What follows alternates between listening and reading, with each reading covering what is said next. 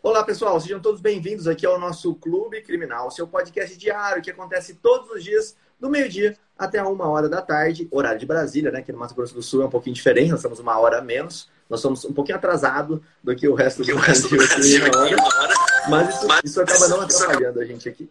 Bom, hoje nós temos aqui um tema muito interessante que é a investigação criminal, tá? A gente vai falar da importância da investigação criminal. Nosso super convidado de hoje é o Dr. André. Ele é delegado de polícia, ele vai falar um pouquinho sobre essa atividade. Bom, comigo aqui hoje, Rodrigo Alvarez, defensor público há mais de 10 mil anos, está Tiago Bunin, o nosso professor, o homem da sustentação oral, vai fazer mais uma sustentação hoje. Doutor João Ricardo Batista, o cara que já fez júri até na lua, o homem do júri, e o doutor André. Tiagão, seja muito bem-vindo aí ao nosso bate-papo, ao nosso podcast. Dá o seu oi aí para todo mundo. Fala pessoal, muito bom dia. É sempre um prazer estar aqui no nosso Clube Criminal. Vocês já sabem, né? Todo dia ao meio-dia, o único podcast sobre direito penal, processo penal, gravado ao vivo e sem cortes. Vai lá, João, dá um bom dia para a galera. Bom dia, pessoal. Fico muito feliz por mais um episódio estar é, sendo realizado aqui, episódio do Clube Criminal. Todos os dias nós temos um convidado mais que especial. E o convidado de hoje, eu tenho um carinho, uma, uma admiração enorme. Doutor André Matsushita foi o meu primeiro professor de direito penal, tá? Se vocês, se vocês acham que João Ricardo é apaixonado por direito penal, deem graças a esse cara aqui, André Matsushita, e vou além. O primeiro júri que André Matsushita fez foi ao meu lado. Então, com muita satisfação e alegria, tenho o prazer de apresentar André Matsushita para vocês. Um professor, um delegado, uma pessoa, um exímio profissional e uma pessoa de admiração absoluta. Eu fico muito feliz de trazer e apresentar para vocês. Muito obrigado, meu amigo, por estar participando aqui desse podcast Clube Criminal. Seja muito bem-vindo, André Matsushita. André, se apresenta para a gente, conta um pouquinho da sua história, para quem não te conhece, te conhecer aqui hoje. Tá certo. Eu agradeço inicialmente ao Criminal na Prática pela, pelo convite. Fiquei muito feliz, não é? E sempre procurando a, a participar de eventos como esse, que, que trazem de uma maneira direta para quem tem interesse na matéria o tema sem cortes, não é? Aqui a gente está fazendo ao vivo e o que a gente falar está falado, não tem o que, o que, como reverter. Isso é muito interessante e muito perigoso. Então, né? Vamos trabalhar com bastante cautela para não falar e depois se arrepender. Mas é, o que eu tenho a dizer, eu sou policial civil desde meus 18 anos, eu tenho 30, 33 ou 34 anos de profissão. Eu iniciei a carreira em São Paulo, trabalhando na homicídios, né? no DHPP. Então, vocês podem imaginar, no ano de 1980, vocês podem só imaginar, porque pela cara de vocês, vocês não tinham nascido. Então, vocês não sabem, vocês imaginam. Né? É, em 1988, trabalhando no Departamento de Homicídios em São Paulo, é, nós tínhamos naquela época uma, uma, uma, uma, um número muito alto de homicídios na capital. Hoje esse número é bem menor, mas nós tínhamos naquela época um número muito alto. E me apaixonei pela investigação criminal. Me apaixonei por essa atividade de tal forma que fui fazer direito só pensando na carreira de delegado de polícia. E ao me formar, passei três ou quatro anos estudando, fazendo cursinho. Para mais uma dica da minha idade, né? Eu fazia o cursinho do professor Damásio, e vocês imaginem só, ele não existia internet naquela época, ele funcionava presencial ali é, na, no bairro da Liberdade, em São Paulo, em cima de um bar. Foi antes do Damásio construir aquele prédio grande, bonito, ele construiu depois, e tive como professores, professores de curso presencial. Professor, eu não entendi. O Luiz Flávio Gomes, o Alexandre de Moraes, o Luiz Eduardo Cardoso, que foi ministro de, da Justiça no governo da Dilma, é o, o Capês, o Roque Carrara, em tributário, né? Então, e naquela época, o professor perguntava se eu não entendi. Então, sempre apaixonado pela carreira de delegado. Era o meu sonho, né? Fiz vários concursos nessa né, para delegado. Nunca fiz um outro concurso que fosse para outra carreira. Né? Acho que foram oito ou nove. E a cada derrota, é, em vez de desistir, não. A cada derrota era, era um ânimo, era uma injeção de ânimo para continuar estudando cada vez mais até conseguir. Né? E ao final desses quatro ou três anos de muito estudo, eu acabei conseguindo passar aqui no Mato Grosso do Sul e no Espírito Santo e escolhi Espírito é, Mato Grosso do Sul abri mão do Espírito Santo e aí estou aqui há 20 e, e, um anos, 22 anos na, na, na profissão. Né? Hoje eu estou atuando como chefe de gabinete da Secretaria de Segurança Pública, aqui com o secretário Antônio Carlos Videira, que também é delegado de polícia, também da minha turma, não é? Então, nós temos uma amizade de mais de 20 anos e ele, assumindo a secretaria, me convidou para atuar aqui como chefe de gabinete, aqui estou. Inclusive, agora mesmo eu estou aqui, ó, ó, no Parque dos Poderes, no prédio da secretaria. Tá certo? E à disposição de vocês, então, para a gente bater um papo aí sobre a investigação criminal, que, a meu ver, né, é uma atividade extremamente dinâmica. Não existe uma investigação que seja igual a outra. Você pode encontrar investigações parecidas, mas nenhuma é igual a outra. É como uma pessoa, né? Você pode encontrar pessoas parecidas com você, mas idênticas não. Nem irmãos gêmeos são idênticos. Então, é algo que apaixona. Né? Eu vou dizer a vocês, não tem nada mais, mais, mais, mais gostoso numa profissão como delegado, vocês como advogados, mas eu como delegado, de você chegar ao final de uma investigação de homicídio e vir uma mãe de homicídio, a mãe de um filho, a mãe de o pai de um filho assassinado, com os olhos é, cheio de lágrimas, dizer: Olha, você não trouxe meu filho de volta, mas o seu trabalho fez com que quem matou é, pague por isso. E isso vai fazer eu conseguir dormir essa noite. Desde a morte do meu filho, eu não durmo. Talvez essa noite eu consiga dormir. Isso até hoje me arrepia, até hoje me emociona. Né? O, o abraço de uma senhora humilde, de um senhor humilde, que teve seu filho morto, e, a, e, e ao final a gente apresenta, né? não só para o Ministério Público e para o Judiciário, mas para a família, quem matou, por que matou e como matou. Show de bola. Eu vejo, doutor, é, hoje em dia que a defesa ela conseguiu assim é, um avanço né, nesse provimento e talvez o código, o novo Código de Processo Penal, quando sair, se sair, contemple um pouco mais isso, que é essa mesma, não a mesma, né? Mas que é a possibilidade de fazer a investigação também, de ir atrás de provas para poder mostrar, porque no final, o João sempre fala isso, eu acho tão bonito, no final o que a gente quer é a mesma coisa, é provar que ou aquela pessoa fez ou não fez aquilo, né? Na defesa a gente faz o oposto, a gente até é, tenta demonstrar que aquela pessoa não, não fez aquilo e muitas vezes atuando como assistente de acusação, a gente também tenta provar que aquela pessoa fez ou não aquilo. Então, assim, eu vejo a investigação como algo hoje em dia fundamental. Nos Estados Unidos ela é, já é realidade, né? Todas as partes elas investigam para poder provar aquilo, porque sem uma investigação deixar tudo na mão é, do Estado e falar, olha, Estado, você que tem a obrigação de fazer tudo, eu vou ficar esperando que não tenha provas, que eu consiga achar alguma coisa mal provada dentro de um processo, eu acho isso muito pouco. Né? Então eu vejo essa uma função muito essencial. Não sei se o Thiago quer falar. É, não, o André né, falou toda, toda essa, essa sede, essa paixão que ele tem pela investigação, e a gente recebe, André, muitos juízes aqui, etc., conversam com a gente, inclusive amanhã é, nosso colega professor, Dr. Maurício Balqueiro, vai estar aqui. E, e, é muito interessante, e eu acho que estrategicamente é inteligente para nós advogados entender como é que funciona a cabeça de um juiz, entender como é que funciona a cabeça de um delegado, de um promotor e etc. Eu queria ouvir de você, principalmente nessa área que você atuou tanto tempo de homicídios. Quando chegava na sua delegacia a informação de que aconteceu um crime de homicídio, sem uma prisão em flagrante ali naquele momento, só a comunicação da ocorrência de um crime de homicídio. Você tinha, ah, obviamente que você falou para a gente que é, cada investigação é como se fosse um DNA, cada investigação tem o seu DNA, tem o seu gene. Mas você tinha uma metodologia, qual era essa sua metodologia? Eu sou um cara, Thiago, que gosto de, de ir a campo, gosto de a primeira coisa que eu tomava era ir no local do crime. Não, a primeira coisa que eu fazia era chamar algum familiar, alguma mãe, alguma pessoa próxima para me entrevistar. Qual que era a metodologia para a gente entender assim que você, André, colocava assim como principal na sua carreira? Tá, veja só. É, eu vou falar rapidamente, né? a gente tem uma hora só, né? então eu não quero é, gastar muito tempo com uma pergunta só, mas eu vou falar rapidamente como funcionava o departamento de homicídios. Né? Acontecia um homicídio com o corpo da vítima no local, ou seja, não foi socorrido. Tá? Então, a polícia militar chegava, constatava que, que, que havia um corpo no local, acionava o distrito da região, ia o delegado da região, confirmava que era um homicídio, que não era uma, uma morte acidental, que não era uma morte natural. E aí, então, ela acionava nós da homicídios. E aí o DHPP ia para o local com toda a equipe de investigação e a equipe pericial. Não é? Lá no homicídios, os peritos, os papiloscopistas, eles trabalham lotados na homicídios. Nós todos somos uma equipe de homicídios. Né?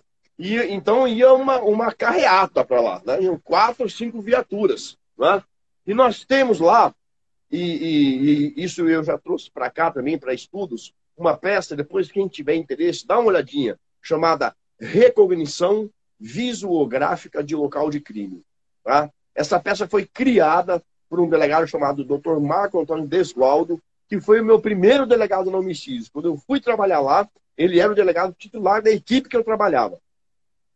E essa peça, ela tem um estudo sobre o perfil da vítima. Sabe? Olha que interessante, a gente, a gente coloca na peça o que essa vítima comia, o que essa vítima lia, quais são os livros, as leituras, é, é o costume daquela vítima. A casa é bem arrumada, a casa é mal arrumada, a rua é iluminada, tem muro no fundo da casa, não tem muros, ou seja, tudo, tudo é, é diferente de um laudo pericial que tem um olhar científico sobre o local. É claro que, essa, que esse trabalho nós fazíamos tão somente após a liberação do local do crime pelos peritos sob pena de macular o local do crime. Então, olha só. Coronel Ari, Sargento Matoso, secretário adjunto de Segurança Pública, o assessor dele, estão abraçadinhos porque eles têm uma amizade bastante profunda. Eu também posso abraçar porque eu amo esses são aqui meus grandes amigos. A camisa é igual, tá vendo? não sei quem deu para quem a camisa, mas tá muito fofo. Só as frutas. Avisa eles que tem 170 pessoas. André, avisa para eles que tem 170 pessoas oh, ouvindo você tem falar 170 isso, pessoas assistindo vocês. Meninas. Mas são gente boa, são meus amigos. Né? Eu sou o secretário adjunto e o assessor dele. Então, gente, como eu estava dizendo, é, eu achei interessante é, isso, André. A equipe é, é... que eu vesti de para o local fazia essa peça chamada reconstrução visuográfica e a partir dela, então, é que nós a, iniciávamos a investigação de homicídio. Porque vejam vocês, matar alguém, né, para um, um, ser humano matar o outro, é, é, existe um, um, um liame de ódio máximo entre a vítima e o autor. É? O que é muito diferente, por exemplo, da investigação de um latrocínio, e que não há qualquer tipo de relação entre a vítima e o autor. É? O autor está passando e a vítima é, desejou o seu telefone, o seu veículo, o seu relógio, sem qualquer vínculo anterior, não se conhecem, e por uma resistência ou por um estado de, de, de entorpecimento desse criminoso, ele acaba por, por matar aquela vítima. Então a investigação de latrocínio é diferente. No homicídio, não. Essa relação de ódio ela dificilmente não é ou não seria do conhecimento de pessoas é, é, do relacionamento da vítima. Então, Tiago, a gente partia assim, sempre a investigação de homicídios, a gente partia dos familiares da vítima. Porque muito dificilmente a mulher, o pai, a mãe, né, não nos daria uma informação importante a respeito dos relacionamentos daquela pessoa que foi morta. Né? E aí, então, nós passaríamos a ter ali um leque de investigações e buscaríamos a autoria desse crime. Partindo, então, geralmente, de pessoas que fazem parte do rol de relacionamento da vítima. Porque é muito difícil que essas pessoas, é, pelo menos uma delas, não tenha conhecimento de um desafeto tão profundo, tão profundo, que chegasse ao homicídio. É interessante, né? Porque olha a dificuldade, né? Você tem que conhecer e entender uma pessoa que não está mais ali, que é a vítima, né? Então, realmente, você tem que adotar essa, esse tipo de caminho, né? De, de, de ir atrás dos familiares e de ir. Mas interessante, né? Porque cada detalhe que a gente às vezes nem sempre se preocuparia, né? O que ela gosta de comer, que horas que ela dorme, tudo isso, porque isso pode levar a alguma resposta, pode levar a algum caminho. Sim, esse documento ele traz informações importantes sobre a rotina da vítima, sobre a vida pretérita da vítima, é? que vai nos trazer linhas de investigação. E, além disso, os indícios materiais deixados no local. Daí a importância da preservação do local do crime e da cadeia de custódia da prova, que foi tratada agora recentemente no CPP. Recentemente. A preservação do local do crime. A gente sempre brinca, o cadáver fala. O cadáver fala com quem sabe conversar com ele. É. Ele não fala, é, ele não verbaliza. Né? Eu, eu, eu sei que eu, eu, não tenho mais todas as minhas faculdades mentais preservadas depois de tantos anos de polícia, mas não vou chegar aqui ao vivo e falar que o cadáver fala. É, Oi, foi, não, não é isso. Os vestígios que estão no cadáver e ao seu redor, muitas vezes, são imprescindíveis para o esclarecimento do fato. Não é? Vestígios materiais. Então, há feita essa preservação de local não é? e os perinecroscópico, anterior à nossa recognição visuográfica, e através disso, é? através desses vestígios, a gente também tem elementos para investigação. Ô, Tiago, agora que interessante o que o professor, é, professor André Matsushita falou para nós, né? Uma investigação que não fecha a conduta da vítima, inclusive acaba munindo o processo investigativo de elementos que são muito favoráveis não para a defesa, são muito favoráveis para a verdade. E eu quero repontuar uma coisa que eu passei a dizer com mais veemência, depois que eu vi uma manifestação do professor André nas redes sociais. Uma coisa, pessoal, polícia, defesa, ambos buscam a mesma verdade. Eu fico assim, ó, irresignado às vezes, com seja quem for, tá? Independente do lado do balcão que tiver, que fecha os olhos para a verdade e busca cegamente uma pretensão, tá? Seja uma pretensão acusatória, uma pretensão def defensiva é, passei a dizer com mais veemência, inclusive, isso. Peraí. Às vezes, no seio policial ou no seio da advocacia, tem um ou outro policial que destoa e acaba denegrindo toda uma classe. Quantas e quantas vezes eu consegui efetividade na defesa por chegar desarmado, conversando, né? entendendo que do outro lado do balcão tem uma pessoa que sai de madrugada, que está lá de madrugada e saiu, deixou a família em casa para trabalhar. Então, às vezes, o diálogo ele rompe algumas barreiras que a truculência simplesmente vai fazer aumentá-las. E quando a gente tem um policial, um investigador, alguém buscando a verdade, e você, advogado, do outro lado, traz um elemento para o delegado favorecendo o encontro da verdade, aquelas intenções elas se colidem, né? Elas colidem, elas se unem, né? Então a gente tem ali uma, uma quebra de uma de uma de um elemento assim desnecessário que é aquela aquela animosidade que às vezes acontece. Então eu gostaria de fazer uma pergunta aqui para o delegado, pro professor André Matsushita.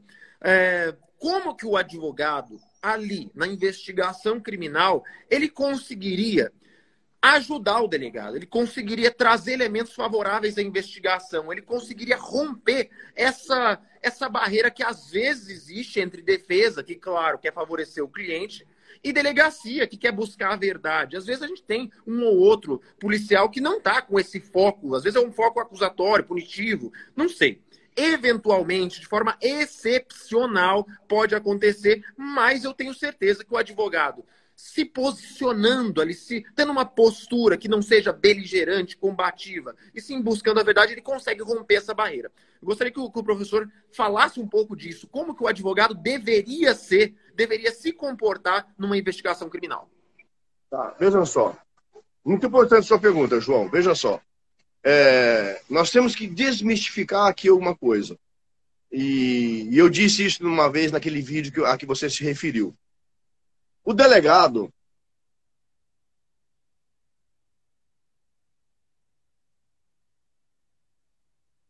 não são inimigos. Não é? Então, a primeira coisa que o advogado, na minha opinião, tem que perceber é, e tem que adotar é essa certeza de que aquele profissional que está ali na, na, na, no, do outro lado do balcão, como você disse, não é seu inimigo, não é seu oponente. E isso é uma questão de empatia. Não, não, não só na nossa profissão. Se você chega num posto de gasolina para abastecer de péssimo humor, não é? e já chega é, com, com uma energia negativa, o frentista vai te atender diferente do que atenderia se você chegasse, ô, oh, bom dia, tudo bem? Como é que tá a gasolina? Brincando com o cara. É normal, é do ser humano. Então, é desmistificar. Por quê? Porque a Polícia Civil e a Polícia Federal, no âmbito dela, que tem a mesma atribuição, nós não temos a obrigação de criar um culpado. Não. Nós temos a obrigação de investigar a verdade. Quando dizem, ah, instauraram um inquérito contra fulano, isso não existe. Nós não instauramos inquérito contra ninguém. Nós instauramos um inquérito para apurar um fato. E nós não temos a obrigação de criar um culpado. Ora, Se porventura numa investigação surge um elemento que vai favorecer a defesa, ele vai para o papel. Por quê? Porque eu não faço parte da lide processual e não me interessa se vai haver uma absolvição ou uma condenação. Me interessa a verdade. Se durante uma investigação surge um elemento que vai, favorecer a acusação, também vai para o papel, porque é a verdade, me interessa a verdade. Então, o primeiro, a primeira sugestão que eu daria seria nesse sentido do advogado saber que o delegado não é inimigo dele, não é inimigo dele, não está lá para prejudicar, para, para, para afrontar prerrogativas, nada disso, nada disso. Né? Mas muitas vezes é, é a forma de chegar vai selar como será esse relacionamento daqui para frente, em ambos os lados. Né?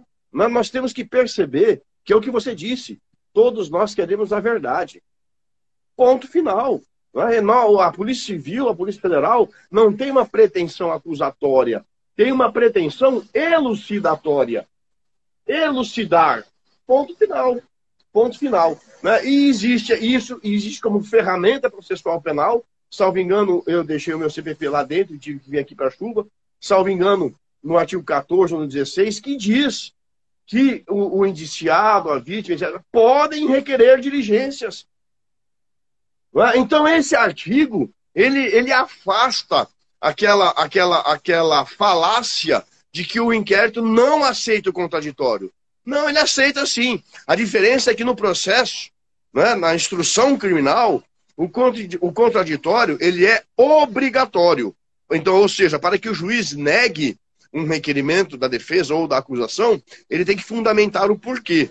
Não é? E, no, e para, para, para o inquérito policial, finaliza o, o artigo a critério da autoridade, ou seja, é discricionário. Mas ele diz lá, a, a, o indiciado poderá.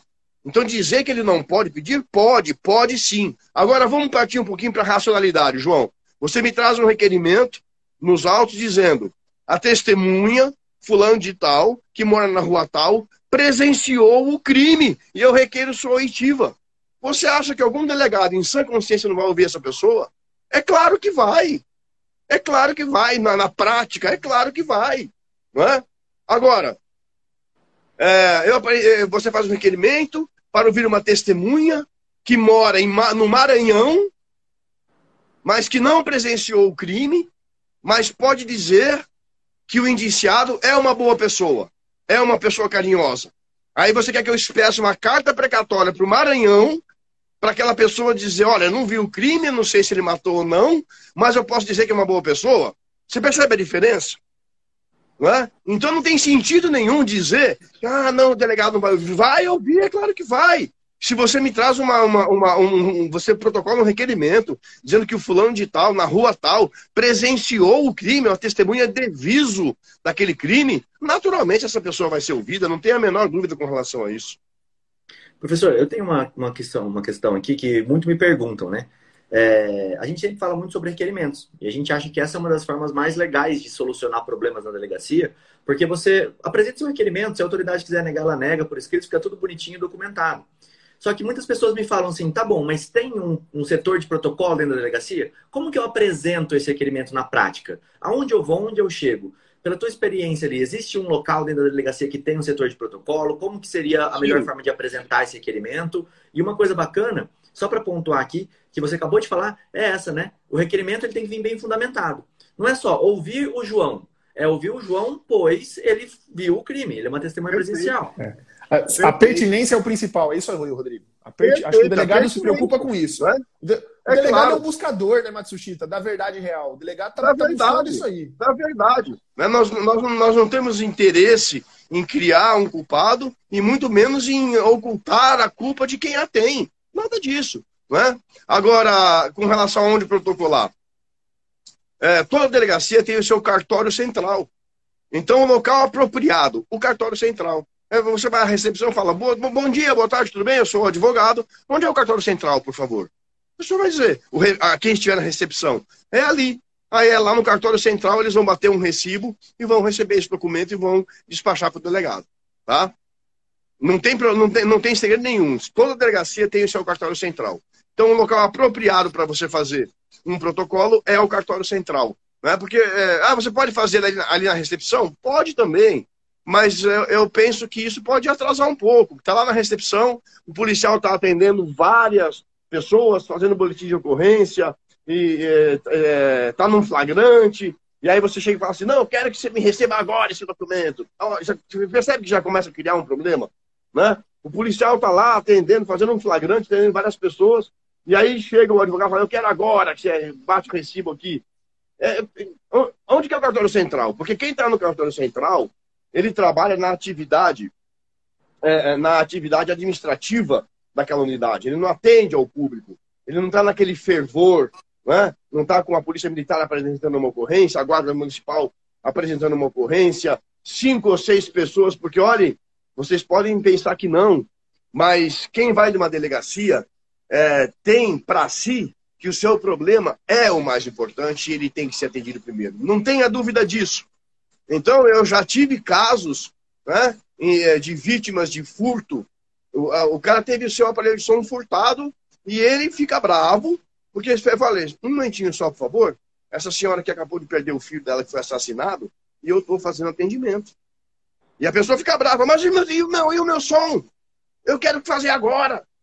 Então, você, você vai chegar num ambiente, você pode chegar num ambiente desse, não é? e, e, e com a pretensão de protocolar um documento, é muito mais tranquilo que você o faça no cartório central, né? em que o policial que lá está, ele trabalha sem atendimento ao público, né? ao público externo. Então, você, como advogado, se apresenta, vai ao cartório central e protocola lá.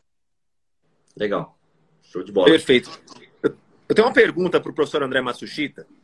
A gente tem um caminhar processual, uma reforma do Código de Processo Penal que está aí na, na discussão há muito tempo, mas dia menos dia vai vir para o processo. E uma das coisas que a gente tem uma previsão é da exclusão física dos autos de inquérito policial.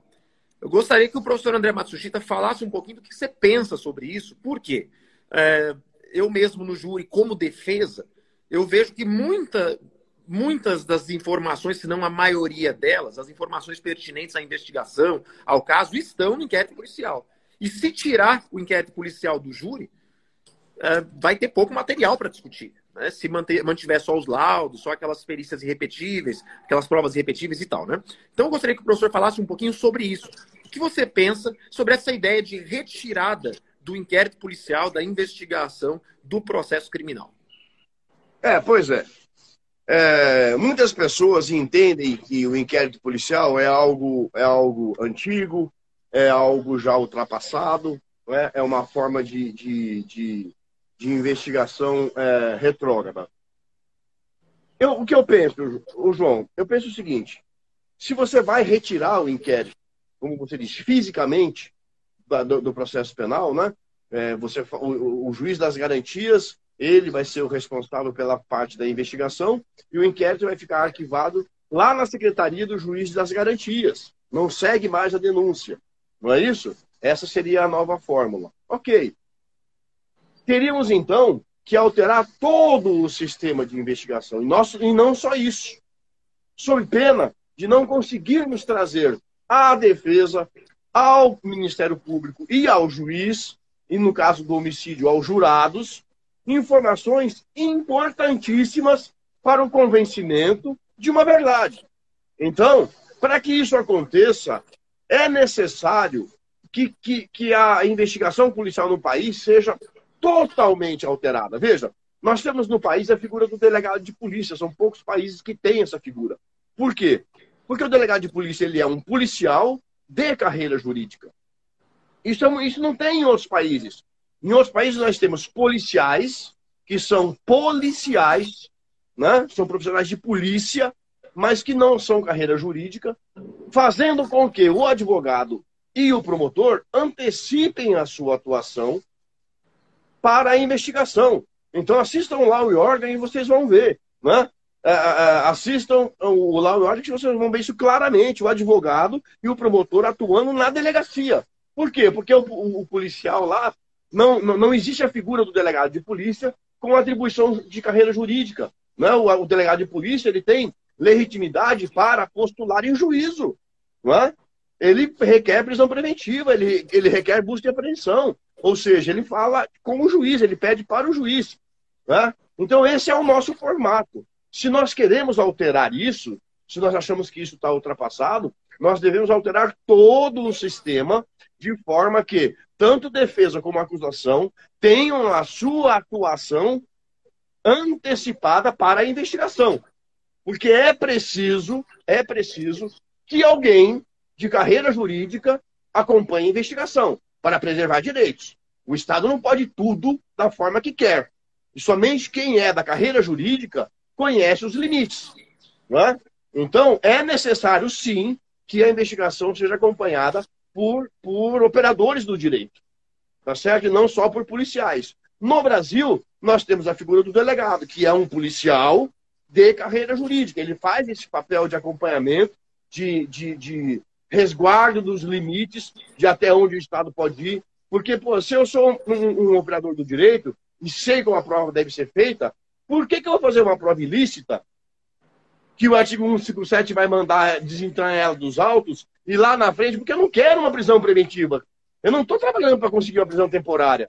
Eu estou trabalhando para conseguir provas de que essa pessoa perniciosa à sociedade merece cumprir uma pena. E não uma prisão efêmera, temporária ou preventiva. Aí eu vou construir uma. Aí construo uma prova errada de vícios e vocês, advogados estudados, vão conseguir desentranhar dos autos com base no artigo 157. Não é? Mas para que isso aconteça, para que haja esse cuidado na produção da prova, há de se existir membro de carreira jurídica atuando. Então, João, se vai retirar o inquérito do processo, se ele não vai mais integrar os autos do processo penal, então há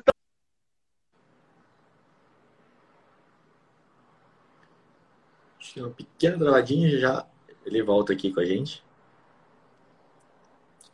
Aí, voltou, voltou. Voltou, pode continuar. Eu não sei se voltou, cortou voltou. o finalzinho que eu falei. Cortou só o finalzinho. Só o finalzinho. É, o finalzinho foi esse, né? Então, se vai, se vai alterar nesse sentido, eu penso que deve, então, existir uma forma do, de, de, acusação e defesa, futura acusação e defesa, né? Advogados e promotores atuarem antecipadamente. Olha, estou falando como delegado de polícia. Né? Então, sem corporativismo nenhum. Não é? Eu estou falando academicamente. Não é? É? Porque é imprescindível que haja, sim, alguém de carreira jurídica para balizar a produção da prova, para que ela tenha validade Perfeito. e possa, então, servir como um embasamento para depois um futuro convencimento de quem quer que seja. Eu tenho uma, uma questão que eu acho que assim, uma questão prática que eu vejo que também muitas pessoas me perguntam, né? Além dessa do, do, do protocolo, é a seguinte: eu tenho uma demanda, por exemplo, é, me procurou uma testemunha falando: olha, eu vi a cena do crime e não foi o fulano que cometeu. Dando um exemplo de uma prova bem importante. É, como que seria, doutor, na sua visão, assim, a melhor forma de conseguir despachar com um delegado? Seria melhor ligar antes de marcar horário? Não dá para despachar com um delegado? É, qual seria esse caminho das pedras aqui? Porque a gente vê, às vezes, até com, é, com o juiz é meio complicado, a pessoa não sabe onde é que eu ligo, como é que eu faço, como é que eu chego até lá. Você tem alguma dica aí a respeito disso? Olha, muitas vezes, muitas vezes, né, é, quando há é, um, um, um bom relacionamento inicial entre o advogado e o delegado, o advogado um contato e aí você consegue marcar. Você consegue marcar, eu preciso trazer uma informação, tal, etc. Agora, caso você não tenha esse contato, não é? você ir à delegacia e pedir para falar com o delegado. Pedir, olha, eu tenho um documento a trazer a ele, eu tenho uma informação a trazer a ele, e pedir para falar com o delegado. Não é? é? eu acho muito difícil, pode acontecer, mas eu acho muito difícil ele não te receber. Mas veja, é, é isso que eu digo. Nós temos que ter empatia, todos nós. Todos nós. Uma coisa é você chegar na delegacia e o delegado está lá tranquilamente, despachando os inquéritos dele, que ele tem no dia a dia. Isso é uma coisa. E aí ele interrompeu um momento para atender o advogado. Isso é uma coisa. Você chegar numa delegacia que é de plantão, uma delegacia plantonista, às duas horas da manhã, com três ou quatro flagrantes sendo feitos lá por um delegado só, não é? e querer atenção naquele momento, vejam a diferença. Então há de imperar o bom senso. O bom senso, com certeza, é o melhor caminho. O bom senso, com certeza, é o melhor caminho. Tanto do advogado como do delegado. Não é? Então, é claro, ninguém pode permitir prerrogativas sendo violadas. Se a prerrogativa do advogado está. Eu falo isso na academia de polícia para os alunos, não é? atender o advogado, respeitar as prerrogativas do advogado, não é um favor. Está na lei. O Estatuto da OAB não é um regimento interno. Não é uma peça administrativa que só tem valor interno. Não, ele é uma lei federal. Não é? é uma lei federal. Então ela há de ser cumprida, é claro. Então, se o advogado está tendo, no caso pontual, as suas prerrogativas é, violadas, é claro que ele tem que tomar suas providências. Mas antes disso, por que chegou a esse ponto? É? Vamos tentar evitar isso, e isso é possível com a forma de agir. Então, procurar num, num, num, o delegado e, olha, tá tendo cinco flagrantes aqui. E aí você insistir, mas tem que ser agora, é uma coisa. Procurar o advogado, ele só está despachando, não está nem ouvindo ninguém. Ah, não vou atender porque não atendo advogado. É outra coisa. Tá? Então a gente tem que ter essa visão, né? porque da mesma forma que você está no seu escritório e você está fazendo um prazo, e, você, e o prazo vence amanhã, chega alguém que quer falar com você agora. Você não vai atender o cara. Você é advogado. Olha que você é um profissional liberal. E mesmo assim você vai dizer, olha, eu tenho um prazo para amanhã, gente. Pelo amor de Deus, atende alguém aí, pede para ele voltar amanhã, eu não posso perder esse prazo. É, então é a mesma coisa. Existem inquéritos com o indiciado preso que o prazo vence amanhã. Se eu não relatar, o sujeito vai para a rua. É? Então, é uma questão, volto a dizer, de bom senso, de empatia, para que a gente consiga ter um bom relacionamento. A, a receita é o bom relacionamento e a convicção de todos nós, delegados e advogados, nós não somos inimigos, nós não somos adversários. Não somos. Somos apenas carreiras que atuam na persecução penal com atribuições distintas. Ponto final. Não somos adversários e muito menos inimigos. Sempre prego isso e sempre, sempre, sempre tratei todos os advogados dessa maneira. É, se tiver algum advogado aí assistindo para dizer, olha, esse delegado já me tratou mal. Esse, esse, esse advogado já me distratou numa delegacia. Pode escrever aí. Eu, que eu quero saber quem é. Que daí eu vou tomar minhas providências. Aí. perfeito, perfeito. Aí ele vai ver quem quer tratar mal. É isso aí, é isso aí. André, deixa eu, eu, eu sempre tenho perguntas assim que eu, que eu gosto de, de entender a atividade de todo mundo. Você desconfiava quando a linha de investigação era muito óbvia? Você tinha uma desconfiança? Isso te gerava alguma. Puta, tá muito óbvio o caminho da investigação aqui, tô achando que não é isso, que tá muito óbvio. Como que era seu faro quanto a isso? Olha só, Thiago, veja só. É, não desconfiava, não desconfiava, porque é. quando a gente tem. É, veja, é claro que se surgir uma segunda policial, linha. Né? É, é, mas surgindo uma segunda linha, eu não vou desprezar ela. Não é? Eu não vou desprezar. Se há uma segunda hipótese, olha só, Tchau! Tchau! Fala um tchau aqui pro pessoal, vocês estão sendo filmados. Fala tchau! Um é delegado, outro é coronel. São meus amigos também lá. Tchau! Tchau! É, a gente nunca despreza uma linha de investigação. Mas, às vezes, é, é, ela é óbvia. Sabe por quê? Porque o crime não foi premeditado. Existem crimes. É, vamos, é, a gente está aqui tratando do homicídio porque é, é, é, mais fácil de explicar academicamente e eu, eu, eu, gosto de falar sobre isso porque eu sempre trabalhei nele. É, obviamente não praticando, mas investigando. Então, é, muitas vezes um homicídio ele não é, ele não é premeditado, né? ele acontece de inopino. É, o, o, o homicídio é o crime que pode ser praticado por qualquer um de nós. Por isso que ele é julgado pelo tribunal do júri. Por isso que ele é julgado pelos pares. Porque qualquer um de nós pode cometer um homicídio. Você acorda, toma o seu banho, se arruma para trabalhar. Imagina que nesse dia você vai matar alguém. É diferente de outros crimes, né? Ele pode acontecer no momento que você está passando por um, um, um, uma, uma, uma crise é, pessoal muito intensa, e então você está com os seus nervos à flor da pele, e sofre uma provocação no trânsito, sofre uma provocação de um de alguém com quem você trabalha e perde a cabeça e acaba por matar essa pessoa. E você nem imaginou isso de manhã. E aí fica óbvia a investigação, fica fácil. Porque essa pessoa, como não premeditou, ela deixou todos os indícios e rastros possíveis.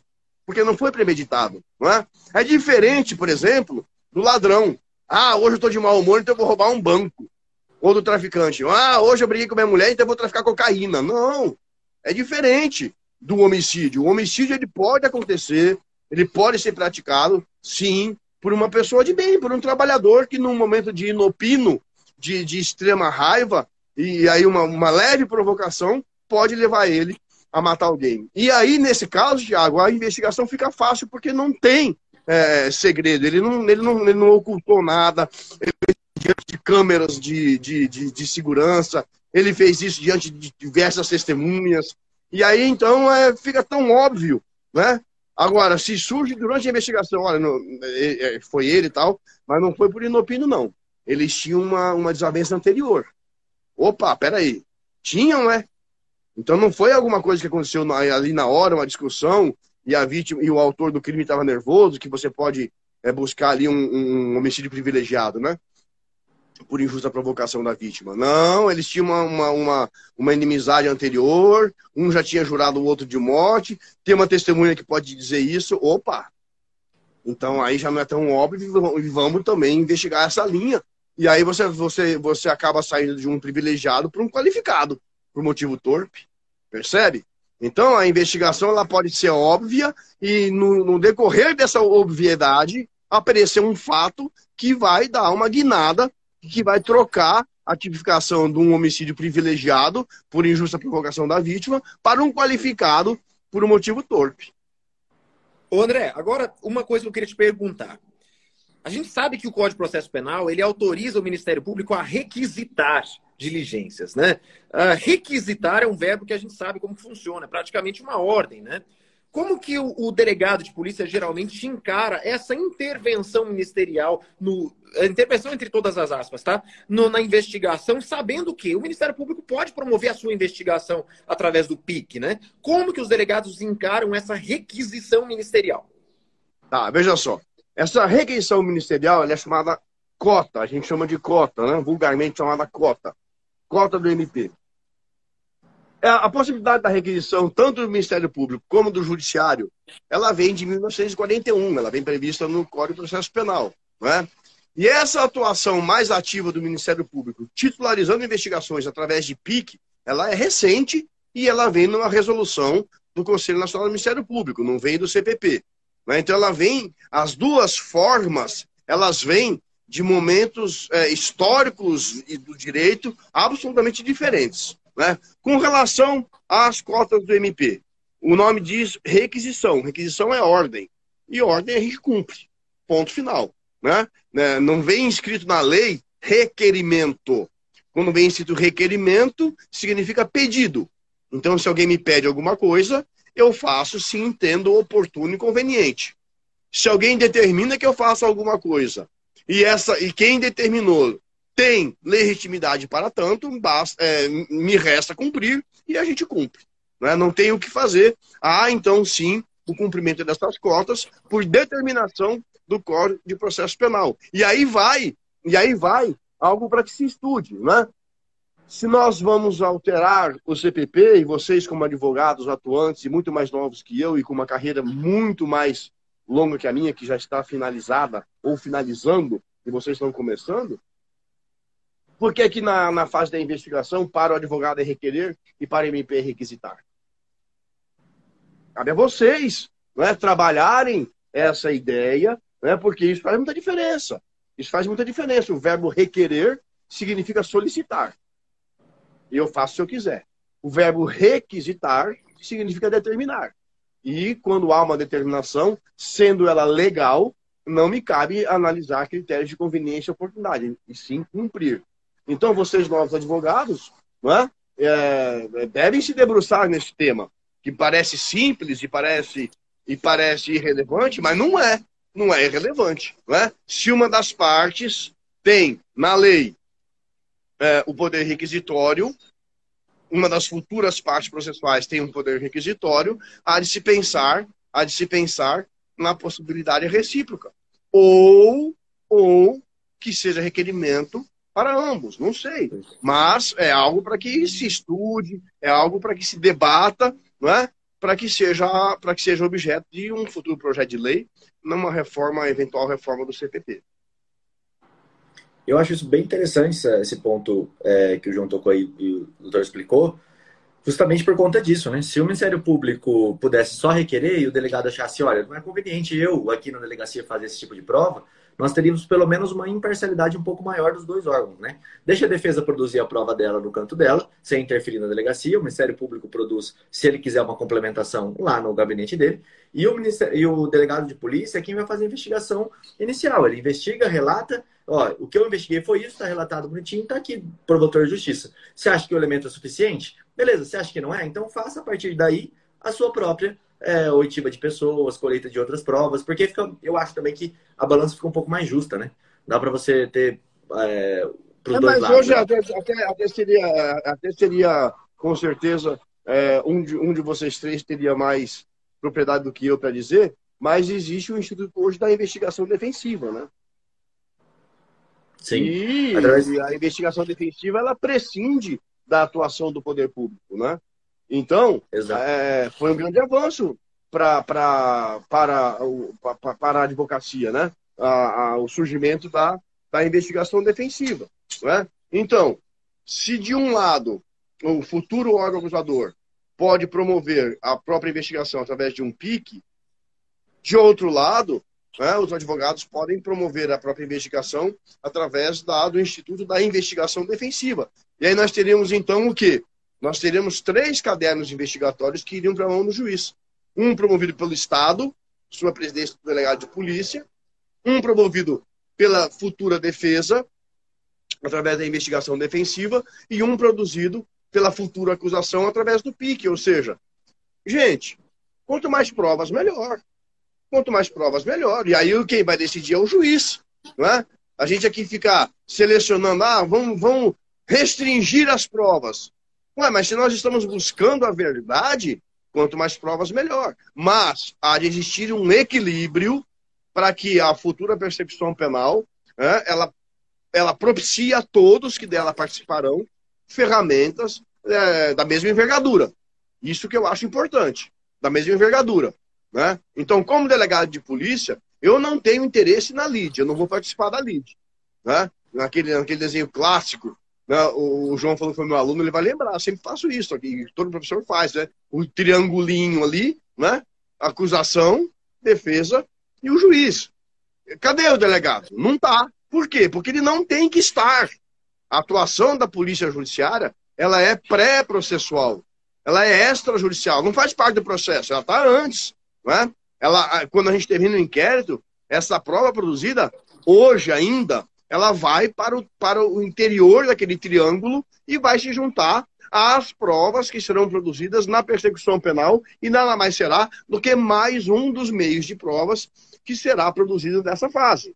Tá certo? Agora, se vamos antecipar a atuação de forma que os futuros atores dessa persecução penal possam produzir provas nessa fase pré-processual, então que cada um faça a sua investigação, que cada um produza as provas. A Polícia Civil produzindo aquelas provas que não tendem a favorecer nenhuma das duas futuras partes, né? e as futuras partes produzindo as suas provas, que naturalmente, né? somos todos seres humanos, é, no futuro lhe trarão um gancho, lhe trarão um, um degrau né? para que possa é, ali repousar a sua pretensão. Show de bola, perfeito. Bom, chegamos perfeito. aqui a uma hora e um já do nosso podcast de hoje. Passou rápido, hein? Muito rápido, nossa senhora. Saiba, André, que não é a última vez que os, que os ouvintes do podcast Clube Criminal vão ver André Matsushita, que depender de nós já está mais convidado, a galera gostou. Que eu quero que mandem os comentários aí o que, vocês gostaram, o que, vocês acharam do André Matsushita. E desde já, já convoco a todos. Tem uma setinha aqui em cima na cabeça do Rodrigo. Você clica ali, já acompanha André Matsushita, que esse cara aqui Isso. é um fenômeno do direito penal. Eu, eu amo esse André Matsushita. Sabe como, é que eu sei, sabe como é que eu sei que foi rápido? Olha aqui. Porque eu tô de pé e não cansei ainda. E o velho cansa rápido, porra. Muito bom. Você, tudo, todos os menininhos guri aí sentados e o velho de pé aqui nessa porra dessa chuva, porque não tem internet. eu fiquei de pé o tempo todo, cara. Eu tô Bom demais, de pé bom aqui. demais. Aí é polícia mesmo, hein? Até polícia raiz, irmão. Faço uma campana hoje ainda. Aguento fazer uma campana, viu? Tô de pé aqui uma hora na chuva e tá tudo certo. Vocês têm obrigação Ó, de conhecer Foi um mais grande André prazer participar, viu? Foi um grande prazer. Me coloco à Prazer foi disposição. nosso. Prazer foi Tá nosso. E tamo junto por aí. Obrigado, o que precisar, André. estou à disposição aqui na secretaria, tá bom? Um abraço, Obrigado, obrigado, obrigado, André. Um abraço, cima. gente. Valeu. Tem, pra quem Valeu, quiser, aqui em abraço. cima tem uma setinha. Agora É eu vou sentar um setinha Aqui. Agora eu vou sentar um pouquinho, que aqui o velho tá cansado. Vai lá, um abraço. Show de bola. Valeu. Pessoal, isso aí, sigam todos nós aí nas redes sociais para quem ainda não segue. Muito obrigado pela aula de hoje. Lembrando que amanhã nós temos mais um clube criminal para vocês poderem participar aí.